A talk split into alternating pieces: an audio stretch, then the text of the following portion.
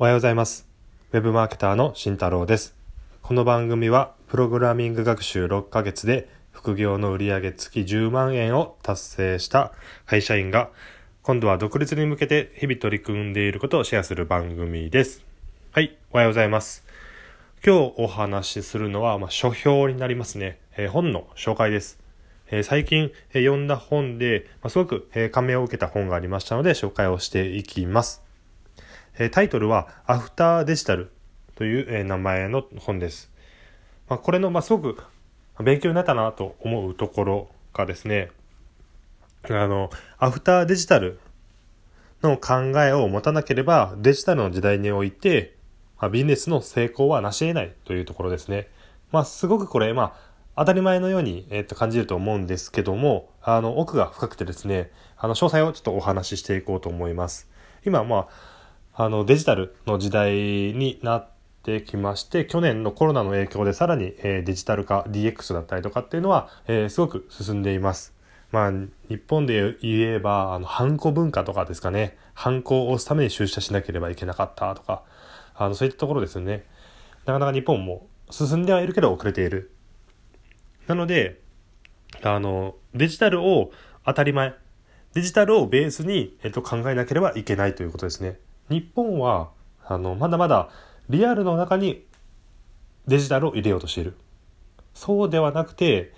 デジタルもうベースにして、そこにリアル、もうそこを融合させていくというようなイメージ。っていうのをあの本の中で言われています。まあ、それがアフターデジタルです。アフターデジタルの逆はビフォーデジタル。それが今までの日本。まあ今の現状の日本と言ってもいいですよね。なので、しっかり考え方をアップデートさせて、もうデジタルとリアルはもうすでに融合し始めてるんだよというのを、えー提唱してくれて教えてくれる本でした。で、その中であの言われている、まあ、言葉として、OMO 聞き慣れない言葉かもしれないんですけども、これはオンラインマージェスウィズオフライン。これこそは、まあ、えーオンラインと、えーオフラインの融合という意味ですね。そこを融合させていって、えービジネスを展開していく。どちらに、どちらかをするとかではなくて融合させるということです。で、あのー中国の、えー店舗、えー OMO 型の、えー店舗が紹介されていて、まあ、そこはすごく勉、あのーためになるというか分かりやすかったので、あの、ちょっと紹介をしていきます。あの、お店は、あの、フーマーという、えーお店です。まあ、どんなお店かというとですね、あそこに、えっと、オンラインで、あの、注文をするんですね。例えば、え野菜が欲しい、え大根、人参、えじゃがいも、うん、あとはほうれん草とかを頼むとするとします。その店舗の半径3キロ圏内であれば30分以内に自宅に届けてくれるみたいです。まあ素晴らしいですよね。まあ日本もあのそういったサービス、まあ、ありそうではありますよね。ただ、このフーマはそれだけではないんですよね。実際に店舗に行って買うこともできるんですよ。で、その店舗に行くと、え実際に、あの、配送作業をしているその工場みたいな風景でも、で、こうやっている、その作業風景がわかるんですよね。で、さらに、その中にも、いけすとか、すごく新鮮な、あの、魚とか、生ものも、えーあるんですよ。で、もちろんそれも配送してくれます。で、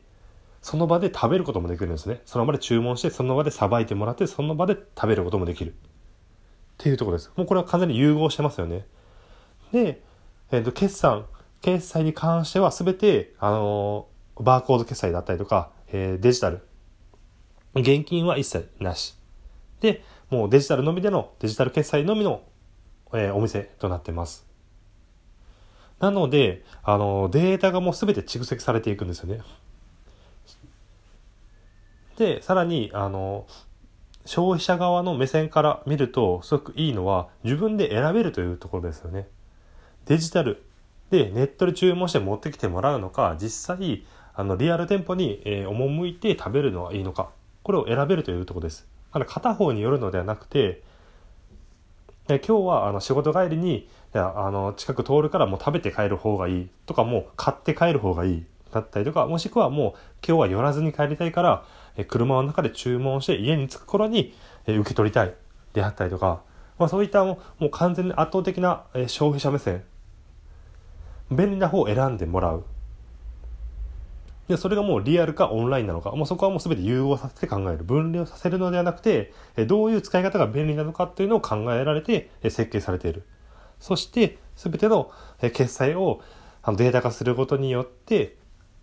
その人にとっての一番おすすめの商品になったりとかタイミングとかっていうのを見計らってセールスをしていく。もうすごくそれであのビジネスが成り立っているというところですね。でこのお店はあの店舗が出店される前に、えー、全てあのも儲かるかどうか利益が出るかどうかっていうのはもう全てわかるみたいです。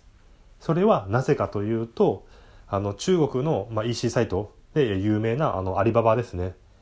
アリババのデータを持ってるからですよね。なのであれつまりあの日本でいう楽天みたいな感じですよね。楽天に全てあの自分の住所だったりとか、えー、名前年齢とかいろいろ登録してますよね。それのデータがあるのでここの場所にお店を建てれば大体ここら辺周辺にはこういう買い物をよくする人たちがいるだろうな。EC サイトとかをよく利用している人たちがいっぱいいる。どれぐらいいる。で、えー、月額どんぐらいの、えー、買い物をしてくれそうだっていうのが分かるみたいなんですね。なのでそれをもとにあのそこどこに店舗を出すのかっていうのが決まるみたいです。なのでもう勝負はもう決まってるんですよね初めから出す前から。なのでそこに出して、えー、どんどん店舗を拡大をしていってるというみたいです。まあ、余談なんですけども、まあ、そこのフーマーが、えー、出すフーマーが、えー、店舗を出店した半径3キロ以内の、えー、家賃とかっていうのはすごく上がるみたいです。家賃とか土地っていうのはすごく上がっていくみたいです。まあそれはそうですね。そのめちゃくちゃいいサービスが受けれるのはどんどん上がっていきますよね。というような、えー、サービスでした。はい。それちょっと長くなったんですけども、あの中国ではこういった考えが当たり前なんですよね。もうリアルもオンラインも全て融合している。で、オンラインベースで全て考えていく。データを取っていって、あくまでそのサービスのためにデータを取っていくっていうところですよね。あの無人の、えー、コンビニとかっていうのも、まあ、一時期日本でも作られるとかっていうのであの話題になったと思うんですけどもあれは、まあ、すごく、まあ、考え方としては間違ってるなと思ってましてあの無人になることには特に意味がなくて無人になった結果、えー、しっかりそのデータを取っていってそれをサービスに生かしていくっていうところをやっぱしなければいけないのかなという。無人になるっていうのは別にこちら側あのユーザー側からはそこまでメリットないですよね。そんなに。なのでそこを使う理由っていうのがあんまならないのかなって。なんかそれはあくまであの店舗を出店する側の、まあ、都合だったりするので。なのでお互いウィンウィンになるようにあの使う人に対してもあの良くなるような。そので無人化してデータ収集することに注力して裏方であくまでそのサービスを提供していく。なので、この人はよくこういうのを買うから、えっと、こういう声掛けをするとかっていうような、え、とこなんじゃないかなと思います。はい。で今日は、えー、書評でした、えー、アフターデジタルという、えー、本でした。一応、あの内容欄にはリンクを貼っておきますので、よろしければ、え、見てください。アフターデジタルの考えを持って今後は、えデジタルベースで物事を考えて、えビジネスを展開していかないといけないということでした。では、今日はこれまでです。じゃあね。